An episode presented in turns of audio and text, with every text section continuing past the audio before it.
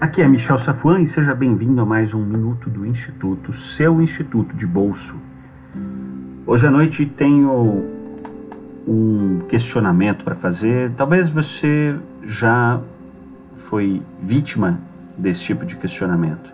A gente vive numa época da história da humanidade no qual as pessoas são rotuladas de diversas maneiras.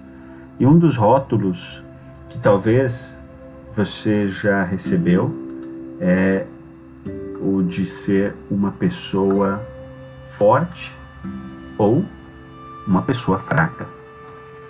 Talvez você mesmo ou você mesma se considere alguém forte ou alguém fraco. Talvez nesse momento da sua vida você está passando por um momento em que você está forte, ou nesse momento você está passando por uma situação que te tem deixado fraco.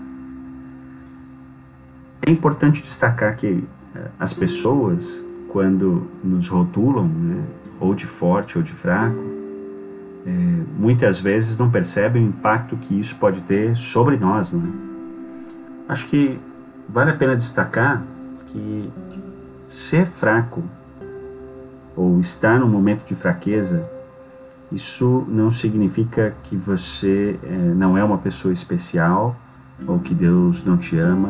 Na verdade, ser fraco não é pecado, tá bom? Essa é, isso é uma condição inerente a ser humano.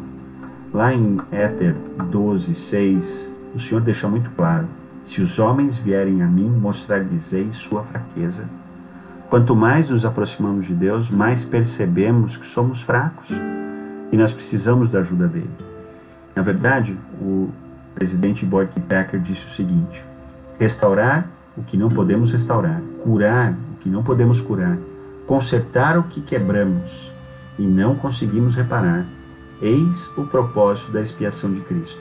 Repito, exceto para os poucos que decidem seguir o caminho da perdição, não há hábito, vício, rebelião, transgressão, apostasia nem crime que não se inclua na promessa de total perdão.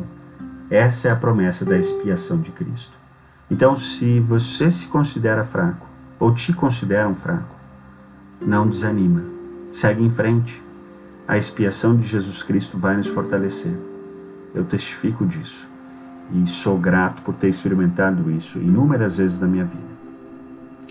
Esse é o nosso minuto do Instituto e para mais minutos de inspiração, nos vemos nas aulas do Instituto, que aos sábados agora são presenciais.